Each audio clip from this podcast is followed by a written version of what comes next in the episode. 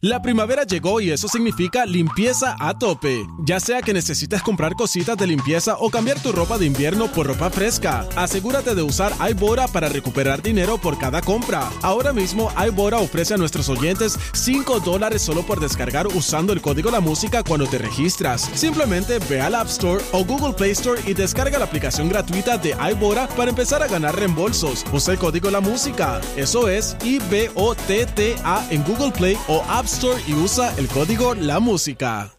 La primavera llegó y eso significa limpieza a tope. Ya sea que necesites comprar cositas de limpieza o cambiar tu ropa de invierno por ropa fresca, asegúrate de usar iBora para recuperar dinero por cada compra. Ahora mismo iBora ofrece a nuestros oyentes 5 dólares solo por descargar usando el código La Música cuando te registras. Simplemente ve al App Store o Google Play Store y descarga la aplicación gratuita de iBora para empezar a ganar reembolsos. Usa el código La Música. Eso es I-B-O-T-T-A en Google Play o App Store y usa el código La Música.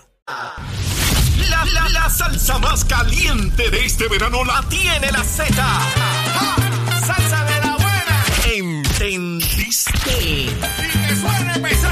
WZMTFM 93.7 San Juan. WZMTFM 93.3 Ponce. Y WIOBFM 97.5 Mayagüez. Saca tu sunblock porque te vas a quemar con esta salsa. La emisora de la salsa número uno de Puerto Rico. Tu, tu emisora nacional de la salsa. Y escúchanos en nuestra aplicación La Música. Ya comenzó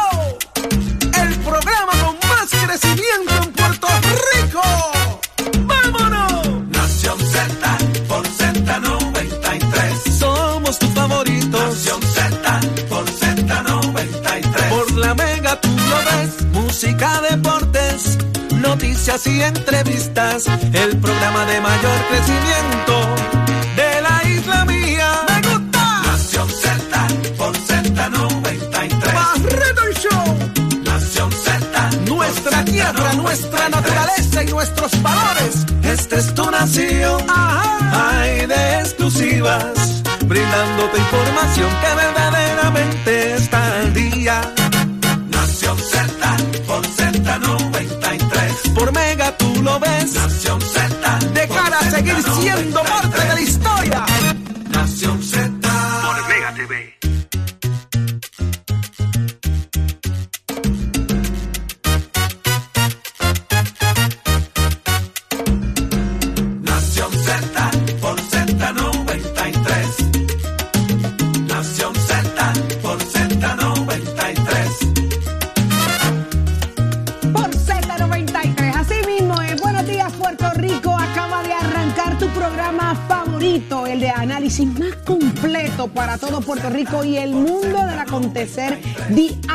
señores, a través de Z93. 93.7 en San Juan, 93.3 en Ponce y 97.5 en Mayagüez a través de todas las plataformas digitales. Búsquenos en Facebook, dele seguir y dele share a lo que usted disfruta todas las mañanas de 6 a 8, de lunes a viernes acá en Z93 Nación Z. Hoy es viernes. Escucha para allá, Eddie lo sabe. Escúchalo, Eddie lo sabe. Buenos días, Jorge. Buenos días, Eddie. Buenos días, buenos días. Buenos días, Saudi. Buenos días, Eddie. Buenos días, Puerto Rico. Un enorme privilegio, como siempre, contar con ustedes, con su audiencia, que estén conectados con nosotros todos los días desde las 6 de la mañana para escuchar el mejor análisis que hay en la radio puertorriqueña, el de Z93. Óyeme, donde todo comienza aquí, en Nación Z. Invitarlos a todos a que se conecten a nuestro podcast en la aplicación La Música, disfruten del contenido de Nación Z. Y Saudi, enviarle un saludito a Gabriela Suárez, que está saliendo en su primer día de trabajo, está saliendo ahora de trabajar. Ese apellido yo lo conozco, Sí, le- pero que está, hoy es su primer Hoy día es su primer, trabajo. digo, no, no. Ayer entró a las 10 de la noche y sale ahora, así que le tocó. Va de camino de Le regreso. tocó al camino para la casa. Amén, Gabriela. Enhorabuena. Bienvenida al mundo laboral. Así Dios te cuide y te proteja y te dé mucha salud. Y que seas ejemplo para muchos jóvenes que hay que trabajar para echar para adelante y hacerse de sus cosas. Así que enhorabuena. Eddie. Buenos días, Saudi. Buenos días, Jorge. Buenos días a los amigos que nos sintonizan dentro y fuera de Puerto Rico. Un privilegio estar con ustedes una nueva mañana. Hoy viernes viernes 24 de junio del año 2022. Presto y dispuesto a llevarle a ustedes las informaciones, las noticias, pero sobre todo el análisis que a ustedes les gusta a través de todas nuestras plataformas. Hágase parte de nuestra conversación a través del Facebook Live y también del podcast en la aplicación La Música aquí en Z93. Ahí está. ¿Y quiénes nos acompañan en el día de hoy, hoy viernes? ¿Quiénes Oye. están dispuestos a entrar aquí a hablar de país? Saudi, vamos a hablar de cosas que están pasando en el mundo de las bienes raíces con temas de fraude y situaciones que están ocurriendo. Va a estar con nosotros la presidenta del Bayamón Board of Realtors, Joan eh, Crespo, para hablarnos de este y otros temas que son importantes. Mire, para que no le pasen gato por liebre cuando usted esté en ese ambiente de buscar casa. y Sí, porque por está la ahí. cosa como No, extraña ahí, está ¿verdad? Está sí. como complicado. Sí, sí. Todo el mundo quiere hacerse de su casita, pero como va esto, Hay que hay gente por ahí dando vueltas y, y tratando, ¿Y de, co- y de tratando de trata? coger gente lo que no es o alterando la ley. Así que Joan nos va a hablar de eso. y nos va a explicar cómo es que están haciéndolo. qué es lo que están haciendo y cómo usted puede evitar que, mire, le pasen gato por liebre. Pues preste atención, que el próximo puede ser usted, así que puede evitarlo. Eddie, ¿quién más nos acompaña? Nuestro panel de análisis se encuentra con nosotros el, eh, el, candidato alcalde por el Partido Independiente puertorriqueño, licenciado Adrián González, y el exsecretario general del Partido Popular y ex representante Carlos Bianchi Angleró. Vamos a hablar de ese poder que parece ahora absoluto de la Junta. eh, y cómo pudiera incidir en todas estas legislaciones que se están aprobando, que la Junta ya ha enviado cartas o de alguna manera ha dicho que no está muy contenta con la situación y cómo violaría el plan fiscal eh, radicado eh, por la notificación de violación que se hace del mismo. Qué interesante está eso, de verdad que eso, eso, eso puede cambiar todo el juego. Pero oígame, hablamos con Ángel Figueroa Jaramillo de lo que a usted, a mí, a todos nos importa, qué está pasando allá adentro con Luma, con energía eléctrica del país. Usted tiene que estar pendiente aquí a Nación Z, eso es ya mismito. Y por ahí viene también Jorge Colbert Toro, con mucho más que hay dentro del Partido Popular, cómo está la situación con la alcaldesa de allá de Morovi y otros temas, óigame, aquí en Nación Z. Pero ya está lista, mírela ahí, ella es Carla Cristina. Carla, los titulares. Para Jorge, para Eddie, las personas que nos escuchan a través de Z93 y quienes nos ven a través de nuestro Facebook Live de los titulares. El gobernador Pedro Pierluisi firmó ayer una orden ejecutiva para extender por un año adicional el estado de emergencia por violencia de género que estará en vigor hasta el 30 de junio del próximo año. Y de otra parte, el Senado aprobó ayer una medida que aumentaría a 4 dólares 25 centavos la hora el salario base que reciben los meseros y otros trabajadores cuyo sueldo está sujeto a propinas. Por su parte, el caucus del Partido Popular Democrático decidió ayer que la medida que limita el aborto después de las 22 semanas de gestación será atendida en la próxima sesión ordinaria que comienza en agosto de este año. Y de otro lado, el representante Jesús Santa afirmó que la Junta de Control Fiscal está receptiva a evaluar alternativas para identificar el dinero que evitaría el recorte de 44 millones de dólares al Fondo de Equiparación y asignar más presupuesto a los ayuntamientos para sufragar el plan vital. En temas internacionales, el Tribunal Supremo de Estados Unidos concluyó que es inconstitucional que el Estado de Nueva York limite la aportación de armas visibles en espacios públicos. Mientras la buena noticia de esta hora es que el descubrimiento del origen del lupus llegó como una fuente de luz y esperanza para las miles de personas en Puerto Rico que padecen de esta enfermedad. Y es que un grupo de investigadores publicó un estudio que reveló el descubrimiento y eso abre las puertas para mejorar los medicamentos y tratamientos y puede ser incluso un paso a encontrar una cura a esta enfermedad. Para Nación Z les informó Carla Cristina. Les espero mi próxima intervención aquí en Z93. ¿Cómo es esto? Que multan aquí en el Departamento de Educación, lo multaron. Ah, sí, sí. Más adelante venimos con eso. Usted pendiente qué fue lo que pasó y por, por cuánto han multado al Departamento de Educación. Pero vamos al grano, señores, y a lo que nos importa de la A a la Z. ¿Cuáles son las prioridades de esta legislatura? Yo quiero que empiece, Jorge. Arranca con esto. ¿Dónde están las Bueno, prioridades? ¿Cuáles eh, son? Bueno, esto es de hoy para mañana. Ajá. Porque ya mañana es el último ¿Se día de aprobación de medidas en la legislatura de Puerto Rico de cara a que vengan los comités de conferencia. ¿Cuál es la prisa para hoy y para mañana? O lo que ellos entienden es prioridad antes de que se dé el cruce de medidas, ¿verdad? En, en este caso, tiene que aprobarse tanto en Cámara como en Senado. Si no hay que hacerle un tachoncito, un borrón, cambiarle un punto, una coma para que vaya un comité de conferencia. Estamos hablando del código electoral, eh, que es muy importante lograrlo aprobar ahora. El impuesto a las foráneas, ¿qué va a pasar con eso para aumentar los recaudos o sostener los recaudos que tenemos, no recibir un golpe económico en, ese, en esos fines? Separación de la compañía de turismo del Departamento de Desarrollo Económico, de Sí. eliminar, ¿verdad? Que esté bajo esa sombrilla y darle la autonomía a la compañía de turismo como era anteriormente. Eh, la transferencia al Departamento de Recreación y Deportes de la Ciudad Deportiva Roberto Clemente, que eso ha sido un issue y es una, una legislación que tiene muy pendiente el representante y portavoz del Partido Popular en la Cámara, Ángel Matos. Enmienda a la ley de tragamonedas, eso también está por ahí dando vuelta. La ley de cannabis medicinal, que creó controversia también en la Cámara, un proyecto de Héctor Ferrer Hijo y había uno también de Orlando Aponte y eso ha creado un poco de controversia dentro de la propia delegación del Partido Popular. Eh, la maternidad subrogada también está ahí dando vueltas en la legislatura. Eh, la reforma de permisos está pendiente de aprobación. Está pendiente de aprobación también una medida que crea la Oficina de Presupuesto de la Asamblea Legislativa y, señoras y señores, la aprobación final del presupuesto. Esa es la agenda prioritaria. Más allá de resoluciones de investigación que estén pendientes, que eso se pueda atender en cualquier momento y que el Senado pueda atender la cantidad de nombramientos que le dé la gana hasta el propio 31, porque no necesitan que los nombramientos crucen de cuerpo, solamente los que son, ¿verdad? Eh, La Constitución así lo requiere y esos están atendidos, Eddie. Mira, Jorge, ayer a las 10 de la mañana se da una reunión donde se cruzaron, ¿verdad? O sea, comprometieron a cruzar 25 eh, proyectos que eh, entiende la delegación del Partido Popular que eran los más importantes. A esos efectos hay otros que se quedan y otros que se cuelgan también. En el caso del proyecto 693 del Senado, eh, que tiene que ver con la terminación de embarazo, se va a quedar su discusión para julio y se, eh, para agosto, debo decir, y se habla de, de celebración de vistas públicas con participación de muchas personas, eh, entre otros hay, ¿verdad? Hay cosas que tienen que ver, eh, como muy bien dice Jorge, con la cuestión de gobierno, de permisos y demás, eh, que se va a quedar su discusión pendiente. Pero esta parte es importante porque finalmente hay unas- unos que se cuelgan, unos que se aprueban, otros que se posponen y esto va a incidir en la cantidad de votos que haya disponible para cada uno de ellos. Y ya se está viendo esa situación con algunos proyectos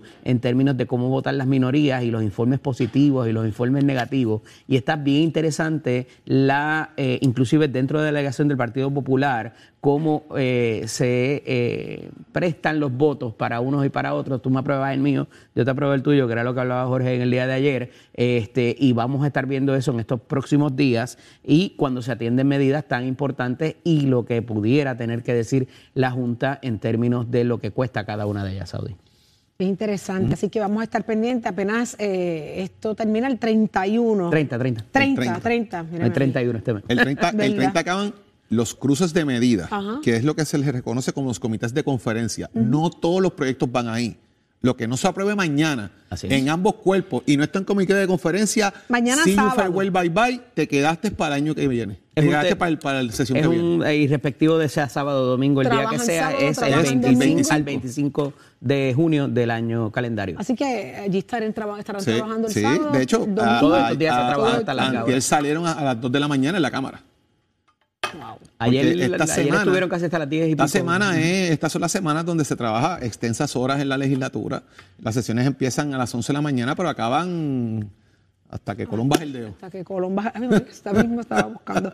Se están corriendo casi cuatro o cinco calendarios. Así que vamos, vamos a ver cómo sesión. despertamos el lunes con el favor de Dios, ¿verdad? Que, que, que finalmente comité se de conferencia que se aprobó. Así mismo, estaremos bien pendientes. Pero por otro lado, señores, no para la violencia de género, tanto así que el gobernador decidió extender la ley, ¿verdad? La- el estado de emergencia. Así que, ¿qué implica esto? ¿Cómo, cómo ha sido, ¿verdad? Recibida esta noticia. Yo espero que, que esto realmente ayude, ¿verdad? Porque hay que, hay que buscar la forma de detener eh, de alguna forma la violencia de género y si este estado de emergencia aporta o ha funcionado el que ya teníamos. ¿Qué dice? Mira, estas iniciativas de política pública del gobernador, que en verdad eh, vienen desde los tiempos de Wanda Vázquez, donde vimos ciertas manifestaciones y el pedido de este tipo de situación de emergencia eh, tendría que venir acompañada de ciertas otras políticas y ciertos otros programas, ¿verdad? Eh, y que vayan de la mano. Se, se denomina el comité PARE, se pone en funciones el Departamento de Educación, el Departamento de la Familia, la,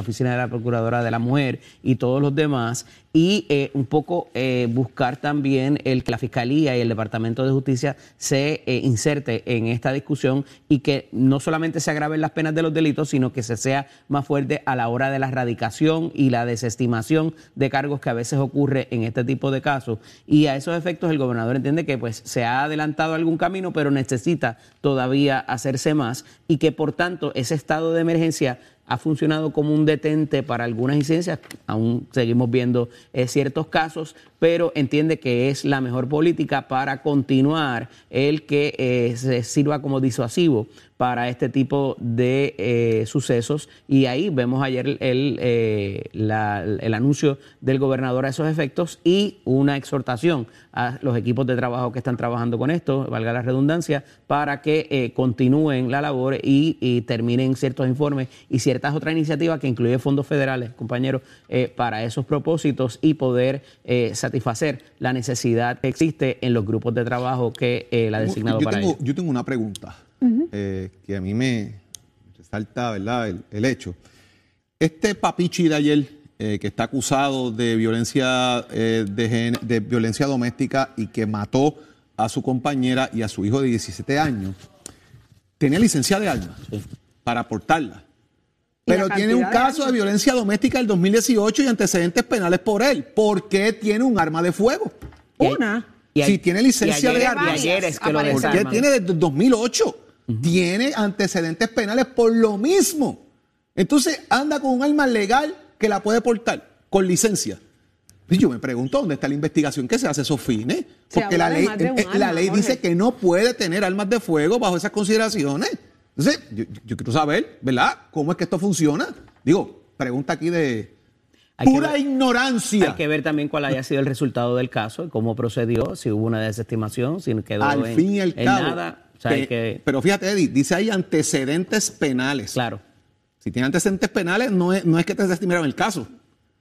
Eh, en ese sentido, tienes que ver de nuevo cuánto tiempo haya pasado, Jorge. Tú sabes que a veces uno no puede eh, solicitar que se borren. No estoy justificándolo, obviamente, pero eh, me parece que falta un detalle ahí porque ayer de las primeras cosas que hicieron fue, eh, obviamente, tra- eh, que trasciende el asunto de las armas y de cómo lo desarmaron a la persona. Qué triste. Es lo que procede en el protocolo. Es un caso De tan hecho, y el, tan y el- tan el triste. hermano de la víctima habló que compartieron el Día del Padre, Sí. que él tenía arma visible, cuando eso es ilegal.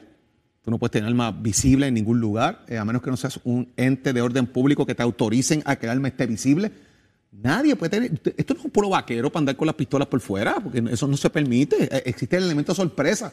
Y él, estaba allí, pues, llevando armado. ¿Qué pasó? Sería transmitiendo algún mensaje indirecto Complicado eso. o algo. Esta no es una triste. jurisdicción de lo que se llama el open carry, ¿verdad? Que puedes tenerla visiblemente eh, y es una de las cuestiones que se está discutiendo y ayer eh, trasciende una determinación del de. Supremo Federal a, a los efectos de eh, tres ciudades súper importantes, eh, Nueva York, Los Ángeles entre ellas, donde eh, de alguna manera se viabiliza o se flexibiliza los requisitos y le dicen al Estado, oye, está siendo demasiado restrictivo, esto es un derecho fundamental, tienes que, eh, es inconstitucional la manera en que estás procediendo para conceder esos permisos de portación. Eh, esto en el marco de otra discusión que se está dando en el Congreso Federal. El Senado Federal. Y, oiga, la- la- la- los tiroteos que han ocurrido en las escuelas y todo lo demás, que no necesariamente implica la legalidad de las armas, pero eh, evidentemente, pues, eh, con todos estos filtros que necesitan haber, el hablar de restricciones y, o de flexibilización de restricciones más bien es complicado en, en el orden de los asuntos. Saudi, esto que se está, esto que menciona Eddie, que lo lleva al Senado Federal porque va atado a la ley de armas, es lo que tiene ahora mismo aguantado el tema del estatus político de Puerto Rico. ¿Ah, sí? Sí, porque precisamente el, el portavoz en este caso, Schumer, ha dicho, Seni Hoyer, eh, de hecho, dijo que hasta que no atiendan el Senado Federal de las armas, no van a atender otros temas de importancia. Y esta semana, see you farewell, bye bye, se van, regresan en julio. Y lo que se ha rumorado por ahí desde hace semanitas, que es lo que ha provocado también esta movida de José Luis Dalmao, Correcto. es que le radiquen el proyecto o se lo aprueben el 25 de julio, el del estatus, para darle un tutazo a los populares de que el día de la constitución de Lela le aprobamos el proyecto que elimine Lela de y, la no es, papelera. y no es cualquier aniversario de la Constitución.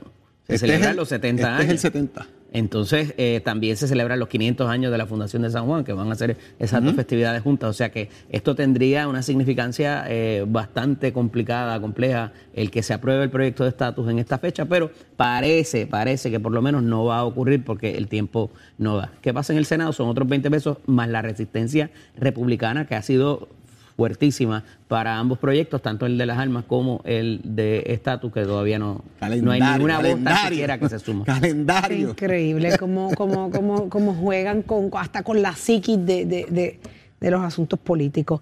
Óigame, pero no quiero dejar pasar el momento para rebasar un momento rápido, cortito, Eddie, Jorge, el estado de emergencia, ¿qué significa ante la, ante la violencia de género? ¿Qué, qué pretende o qué cubre, verdad, el estado de emergencia? Pues mira, eh, ah, como te decía ahorita, además de los eh, esfuerzos de trabajo y los grupos de trabajo que ha designado interagencialmente el gobernador, también eh, la política esta de que aunque la víctima eh, después descarte o quiera eh, no continuar con el proceso, los fiscales eh, continúan, tendrían que continuar el caso para propósito de, tú sabes que esto a veces ocurre un empujón, un, un golpe y después trasciende a una muerte. Eso es parte de, de lo que se ha llevado a cabo y lo que te decía también de la, conseguir los recursos a nivel de fondos federales para tanto la ayuda a las víctimas como todo lo que, lo que viene después, los grupos de apoyo, los hogares y todo lo demás. La severidad de, estado, del estado de emergencia y dejándolo claro es eso, de- para evitar entonces esta cuestión de que usted retira los cargos eh, y, y sigue, sigue, sigue al lado de una persona eh, violenta. Con, con- con- Entre otras iniciativas, porque está también ahí lo de em- enmendar de alguna manera, sea ideología, sea perspectiva de género, la situación del currículo escolar en las escuelas públicas, que eso ha sido sumamente controversial, pero por ahí va la cosa más o menos, esas son las Pues iniciativas más todo importantes. eso se extiende un año más. Así lo firmó el gobernador en el día de ayer. Así que ojalá y todo esto siga, ¿verdad? Logre eh, detener la violencia de género y que la conciencia de, de- de- de todo aquel que tenga la- el deseo, la intención de cometer algún acto se desintegre, se- sí, que se, se le vaya de la mente cualquier barbaridad como esa. Tanto hombres a mujeres y mujeres a hombres y de igual forma eh, eh, personas de, de, de- de- de cualquier sexo. Eso no tiene que ver, aquí no hay, la violencia de género no, no, no discrimina. Así que, pero Jorge, hay un asunto también, es que eh, la situación del racionamiento de agua se Pues sigue ahora- complicando. Ahora, eh, obviamente, ya se había dicho que para primer, primera semana de julio pudiese entrar Carrizo La Plata en este tema, pero no descartan que esto sea across the board. Que si siguen bajando los embalses, haya un racionamiento general para la isla entera. Así que hay que esto llevarlo día a día y hay que estar pendiente de los anuncios que haga Doriel Pagan, la presidenta de la Autoridad de Acueductos y Alcantarillados, a los fines de establecer cómo van a ir entrando y qué municipios van a ir entrando a racionamiento si no hay una mejoría sustancial. Por ahí anda, que ahorita pues Carla nos dirá en el tiempo y la cosa, pero por ahí anda una onda y una cosa, eh, ya para el fin de semana del 4 de julio, que pudiese caer una poquita de agua y ayudarnos en ese Si tema. los pero polvos del Sahara no lo permiten. hay que ver, Sara siempre tiene la culpa, man. Pero mira, me parece sumamente revelador también las expresiones que no son sorpresa, pero se cuantifica. 276 millones de galones se pierden de los 520, 520 que se producen. que se pierden, ¿de Se qué pierden manera más se pierden, Eddie? Salideros, eh, tuberías Eddie. rotas, este, todo lo demás. Que Me acuerdo una vez que, que yo estaba anunciando una cosa como esta, colocamos 10 galones de agua, 6 vacíos y 4 llenos. Correcto.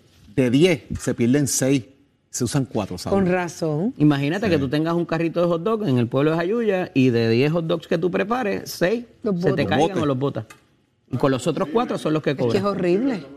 O, co- o se los come o se los come Tato. Bueno, si me los no come lo tanto, me puedes los cobrar. paga. Si se los come tanto, se los cobro doble. Pero más adelante explicamos esto y mucho más. Usted pendiente, porque ¿quién paga esos seis galones que se pierden? Te los cobran dentro de los otros cuatro. Gracias, gracias. Por eso es que no vemos mejoría.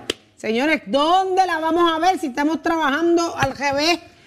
Ay, señor. Este asunto es de años, no es nuevo también. ¿sabes? Exacto. Sí, pero eso por es más triste. hay que empezar. Ah, pero- Eso lo hace ahora más que triste. Pero imagínate tú que tengamos que abrir ahora, a- abrir, abrir, abrir la mitad del país, en las urbanizaciones viejas. Pues que lo hagan. A, sa- a sacar todas esas tuberías viejas que existen. Pues que a- cobro los do- esos dobles, te los cobro.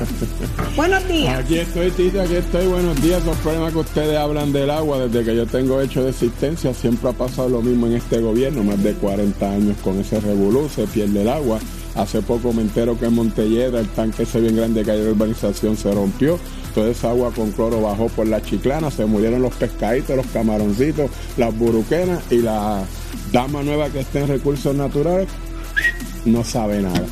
Así estamos bregando en nuestro país. Pero vamos a los deportes, que es lo mío, porque después dicen que soy chismoso político y eso no es lo mío. Bueno, vámonos con los deportes en el señor. Vamos a hablar del borseo, como dicen los nenes al lado de casa. Ya tiene rival, queridos amigos, y buenos días para a usted. Y estamos hablando de Amanda Serrano, que va a estar peleando para el próximo 6 de agosto en el Madison Square Garden nuevamente. Y ahora va a estar peleando contra quién? Contra una argentina que se llama Brenda La Pumita Carvajal. Esta muchacha es también gran peleadora. Va contra la nuestra. Eh, La nuestra va a estar exponiendo las fajas de las 126 libras y eso va a ser en el Madison Square Garden, esa cartelera que ya como vemos va a estar en pantalla y su promotor, el señor Jay Park, va a estar peleando contra Tommy Fury. Fury es familia de este Jason Fury, campeón del boxeo de los pesos pesados. Pues usted sabe que Jay Paul está haciendo peleas así con gente que está trabajando en el boxeo, empezando, porque él fue donde más se destaca es como influencer en YouTube y todas esas cosas, pero él es quien monta la cartelera, usted la va a poder estar viendo por, eh, pague por ver, obviamente, la compañía pues no la decimos, usted pues la busca. y entonces pues vamos a estar hablando de todo ese combate fuerte.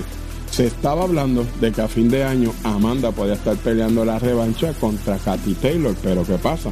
Los promotores de Katy Taylor se creen que Amanda pues está vino encima de la falda del piloto y no le están ofreciendo el dinero que es para ir allá a la casa de la otra a pelear. Tiene que ser una cosa balanceada para ambas, pero se está trabajando con eso, vamos a ver qué pasa con eso. Y mientras tanto, hay un boxeador boricua que se llama Elma William Arroyo, tenía una pelea pautada por el campeonato de las 114 libras contra el mexicano Julio César Martínez, pero aparentemente alegadamente este mexicano fue enfermo, creo que le dio COVID y la pelea pues no va para esa fecha, tendrá turno posterior. Entonces, hayan Tristin, porque en el baloncesto 3x3 en el mundial eh, hayan tristes es que estamos tristes, pues nuestros boricuas se eliminaron, perdieron contra Nueva Zelanda y Brasil, así que para el año que viene para el próximo mundial, pero por lo menos Noticias, controversias y análisis. Porque la fiscalización y el análisis de lo que ocurre en y fuera de Puerto Rico comienza aquí, en Nación Z. Nación Z por, por Z93.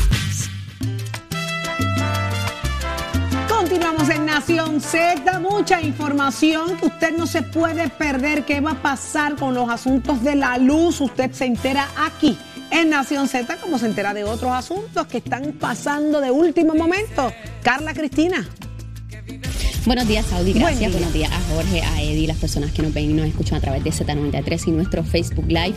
En los titulares, la oficina del Contralor Electoral impuso una multa de 11 mil dólares al Departamento de Educación por violaciones a la veda electoral de anuncios durante precisamente el año electoral. Y por otro lado, el presidente del Senado, José Luis Dalmao, confirmó ayer que el nombramiento de Jorge Díaz Reverón al Tribunal de Apelaciones se atenderá antes de culminar los trabajos de la presente sesión ordinaria el próximo 30 de junio.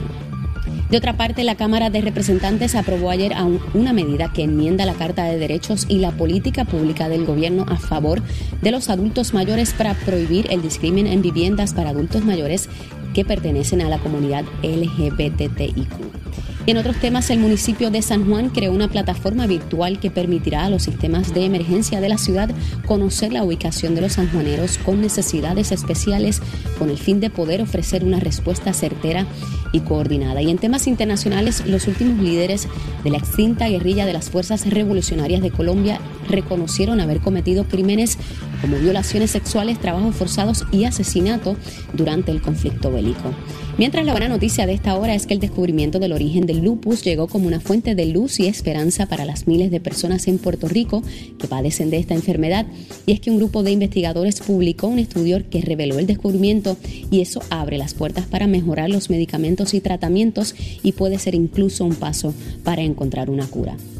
Para Nación Z les informó Carla Cristina. Les espero en mi próxima intervención aquí en Z93. Somos, somos una mirada fiscalizadora sobre los asuntos que afectan al país. Nación Z, Nación Z. Por Z93, somos su noticia. Ya estamos de regreso en Nación Z y está con nosotros en línea telefónica Ángel Figueroa Jaramillo. Muy buenos días. Buenos días, Saudi. Buenos días, Jorge y a Eddie. Buenos días a todos los Escucha Nación Z. Buenos días. Buen día, Rafi. Llevamos dos esta semana, Jaramillo, dos. Así que nos hemos encontrado en diferentes escenarios hablando, ¿verdad? Precisamente de asuntos importantísimos con, con relación a, a- a la luz. Pero tenemos que hablar inmediatamente eh, del asunto que ustedes proponen, eh, el proyecto en la Cámara 1383 que pretende recortar a un 75% la deuda con los acreedores. ¿Qué es lo que, qué es lo que está pasando? ¿Cuál es el, el- deseo, verdad? ¿Y qué es lo que están pidiendo ustedes a, a que se apruebe? Mira, en el proceso de reestructuración de la deuda de la autoridad, que aunque el monto puede ser mucho menor y es mucho menor que la deuda del gobierno central, las consecuencias de este acuerdo va a tener impacto y va a incidir no solamente en el acuerdo del gobierno central, sino en la vida y desarrollo social y económico de todos nosotros los puertorriqueños y puertorriqueñas. Por lo tanto, no es un acuerdo, no es un proceso menos importante por la cantidad, todo lo contrario, es mucho más relevante por lo que incide, como acabo de decir, en el desarrollo social y económico del país. Ahora bien, dentro de ese proceso, la Junta de Control Fiscal, si no hay leyes que establezcan condiciones de las cuales se debe emitir nueva, en los nuevos bonos, ¿verdad? La reestructuración, ya usted sabe lo que va a hacer la Junta, la Junta va a hacer lo que le venga en gana, como lo ha, venido haciendo en cierta manera, ¿verdad? Contra el pueblo de Puerto Rico. Y en ese sentido, múltiples organizaciones, eh, Cambio, AIFA, eh, Sierra Club, eh, eh, lo- la de la deuda, y, queremos solo, hemos preparado, trabajamos un proyecto para poder que la legislatura estableciera los parámetros de cómo se va a dar esa nueva reestructuración de la deu- deuda.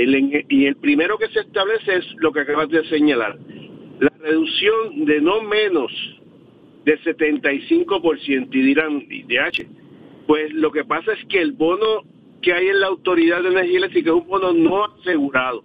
Y los bonos no asegurados se eh, son deudas que si hay dinero se paga, si no hay dinero no se paga. Y en esa dirección, ya los estudios que han demostrado es que no hay dinero para pagar, porque con- conseguir dinero para pagar es reducir pensiones, quitar pen- derechos de los pensionados, pero aumentar la tarifa con un cargo para pagarle el, el- la, el- la deuda a los bonistas, lo que ya Puerto Rico no aguanta más. Y entre ese marco se establece eso. Lo segundo es que entre la política del gobierno, y, y digo yo ahora entre comillas, pienso yo, no, está la política de no reducir pensiones y defender las pensiones. Es interesante, Jorge y Eddie y Saudi, que en este acuerdo que los bonistas tienen con la autoridad, como las condiciones que compraron el bono, ellos saben que el sistema de pensiones, el sistema de retiro tiene prioridad de pago, prioridad de aportación por encima del pago a los bonistas. Así está el llamado Trust Agreement.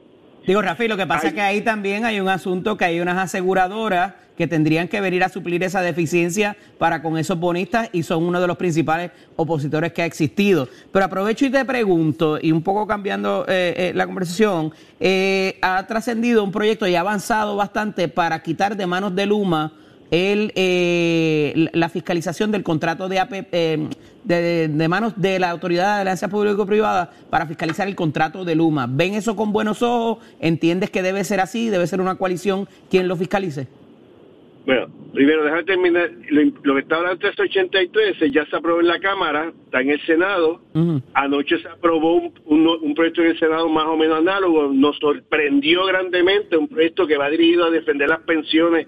La delegación del Partido Nuevo Progresista, cinco se hayan abstenido y tres le hayan votado en contra, nadie a favor. Eh, Nos llama mucho la atención, por eso es que dije ahorita que entre comillas la política pública. En cuanto a lo que me estás preguntando, y entonces el 383 está en el Senado y esperamos que en esta ocasión le voten a favor si es que realmente están en reducir los costos energéticos, evitar que se reduzcan las pensiones y se eliminen pensiones y, todo lo que conlleva el proyecto. Lo que me acabas de preguntar, nuestro objetivo es que con todo lo que estamos viendo y con inclusive la resolución que ayer la negociado emitió, donde establece que parte del déficit que tiene Luma era porque el personal que tiene no está adiestrado y tienen que invertir tantos millones en el adiestramiento donde reconoció ayer el, el negociado que UNE está pidiendo que de la partida de mejoras permanentes, que no la están utilizando, no sé entonces qué están haciendo, se desvía dinero para subsanar la deficiencia operacional de Luma.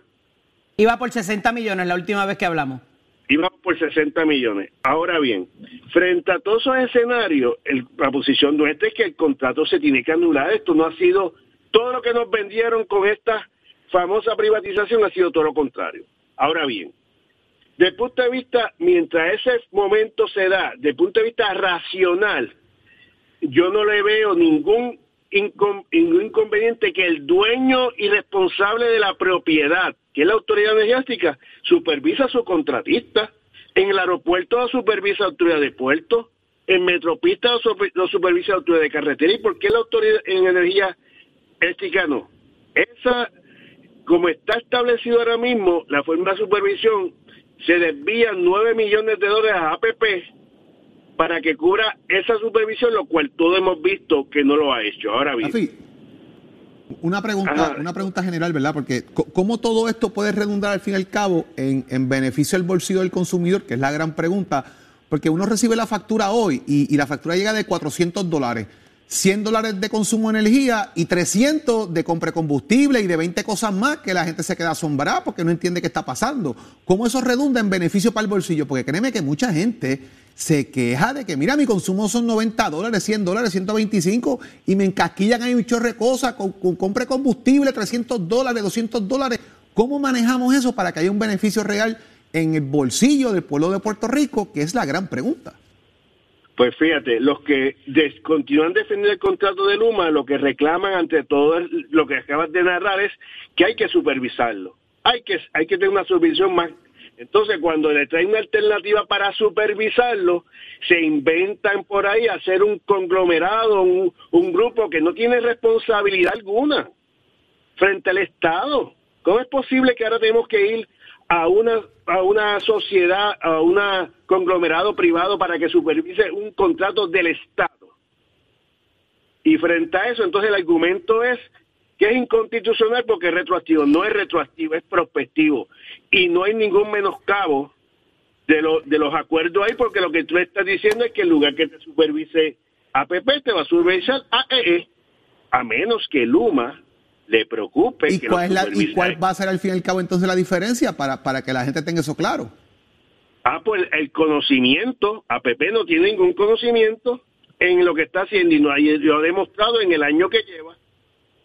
Entonces, y en ese sentido, mira ahora mismo para que veas, la autoridad está en una discusión con el contratista, porque eso es importante, Luma es un contratista, Correcto, correcto. porque él no le quiere dar presupuesto para que la autoridad, el dueño, opere sus plantas. ¿Cómo es eso? Y están operando en def- y, y- están operando en números rojos, correcto. Luma, ahora mismo. Y, están, operando en números rojos. O sea que eso es absurdo. Lo que tú estás lo que se está planteando en esta legislación, fíjate que en la Cámara eh, está aprobada unánimemente. Es que el contrato se cambie como parte, una parte que tiene el derecho a solicitar que se cambie, que en lugar de supervisar los APP, que no ha hecho nada, que nos cuesta 9 millones, que no tiene el expertise, que tiene que estar subcontratando lo poco que hace es por subcontratos, pero se lo dé al dueño de la propiedad que conoce, tiene el expertise para poder supervisar ese contrato.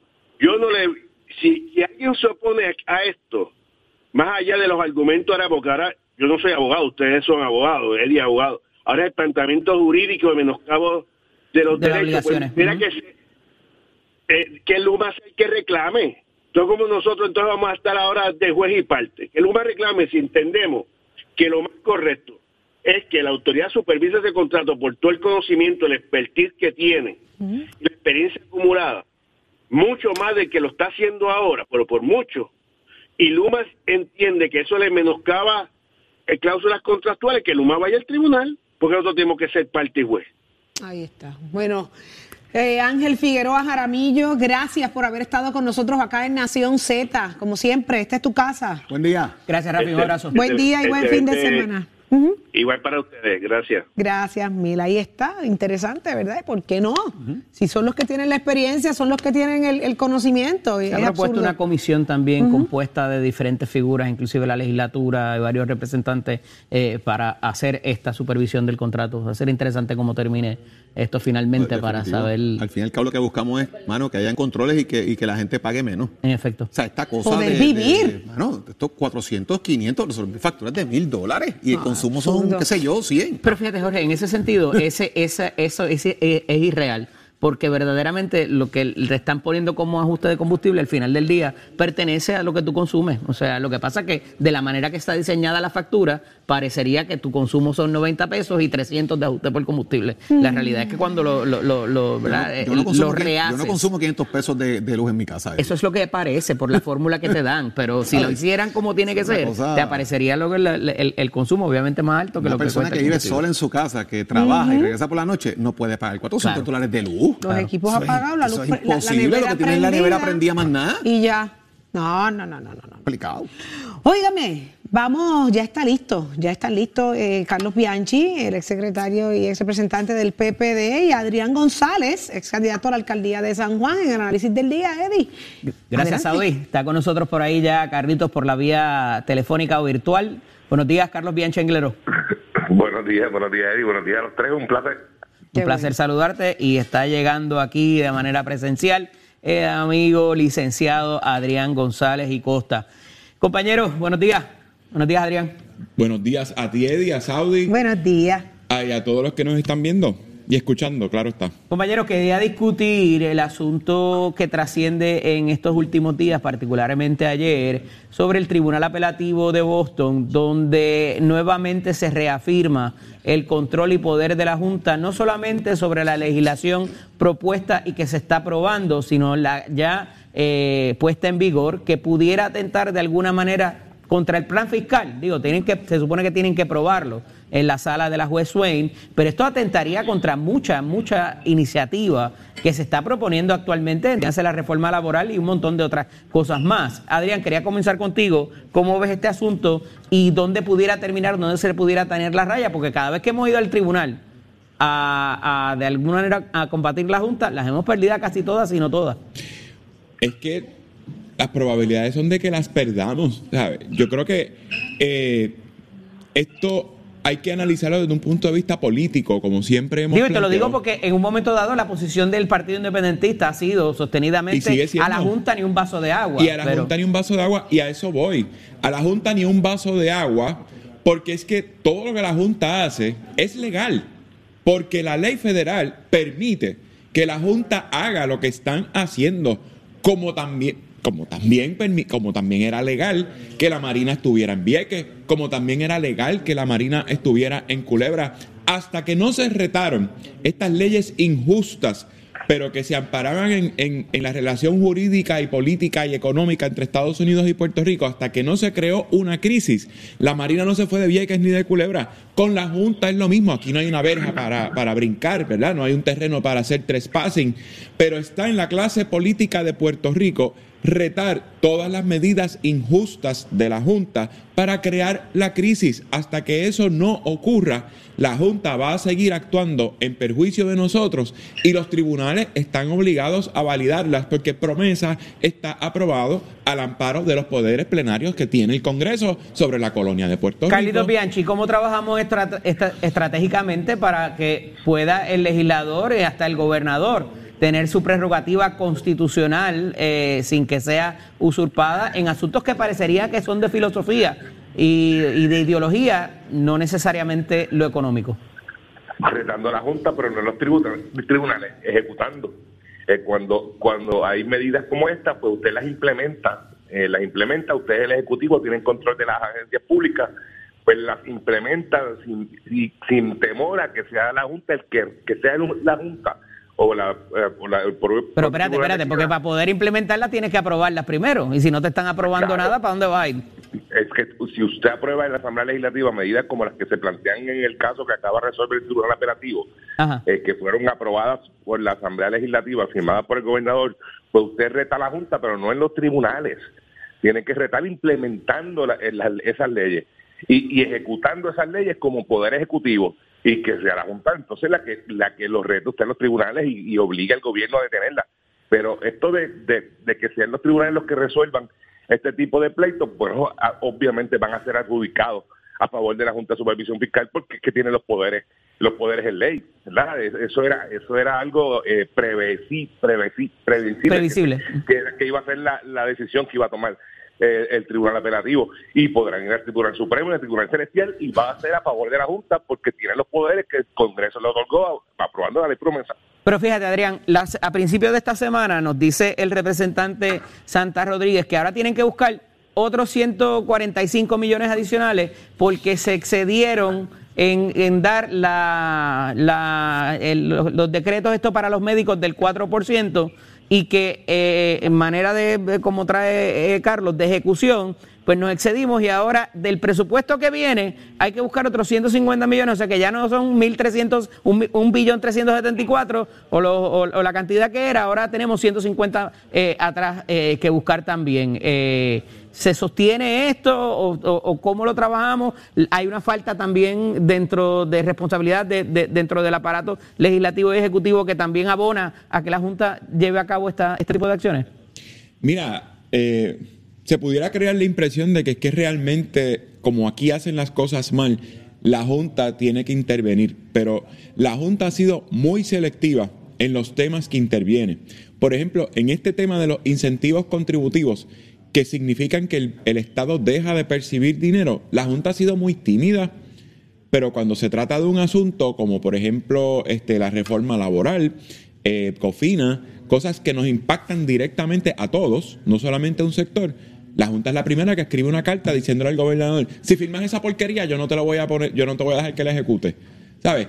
Eh, hay, hay un poco de todo. Ciertamente se legisla, eh, vamos a decir que no se legisla mal, pero no, no es la forma óptima de legislación y los incentivos contributivos son una muestra de cómo no ha habido una uniformidad en la forma en la que se ha tratado la cosa contributiva en Puerto Rico, tanto así que Espacios Abiertos tiró un estudio de cuánto nos cuestan todos estos incentivos contributivos. Y digo todos porque yo, yo siempre estoy hablando de la ley 2022, pero hay tantos incentivos contributivos que nos disparamos en la estadística eh, fre- frente a un montón de países del mundo que tienen también incentivos contributivos en cuanto a lo que nos cuesta eh, como país. Cuando digo lo que nos cuesta es el dinero que deja de entrar.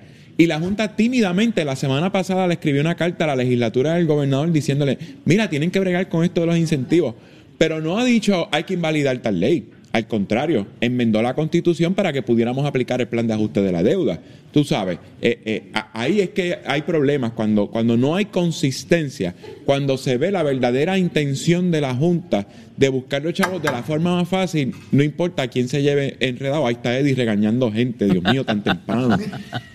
Mira, pero eh, Carlito, se habla del clima de inversión, inclusive en esa carta que envía la Junta, y, y yo creo que lo- la- la- la- el rostro eh, o quizás el ejemplo más eh, ferviente para esto pudiera ser el asunto de la ley 80, que llevan años tratando de traer un alegado clima de inversión para parecernos a otras jurisdicciones y que eso va a repuntar en la manera económica, y lo estamos viendo aquí, cuando se quieren retrotraer derechos que ya existían eh, y están completamente opuestos, sin que la legislatura haya presentado la situación económica, ni ellos tampoco de decir esto va a restar o a sumar eh, detalles del presupuesto y del plan fiscal. ¿Cómo lo ves?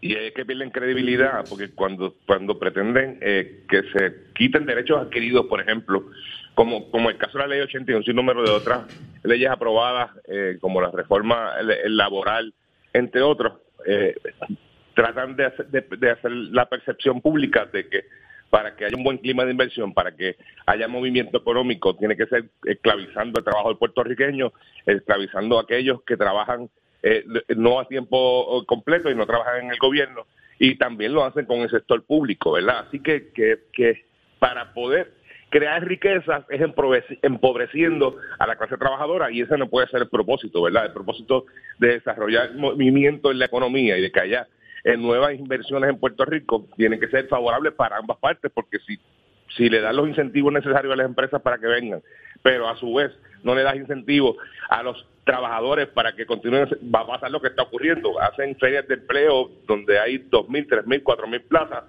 pero van 600 a, a participar de esas ferias porque son o, o en condiciones precarias para la clase trabajadora y no hay tampoco los, los beneficios eh, laborales que necesitan los empleados porque se han encargado en medidas anteriores, eh, como fue la reforma anterior eh, de- del gobernador Rosselló, y en este caso se acaba de aprobar una nueva reforma eh, una nueva reforma laboral, pero tampoco pues le hace justicia esta sí le hace justicia al trabajador, pero todavía se queda corta algunas leyes que están establecidas y que la Junta pretende que no se que no se pongan en vigor.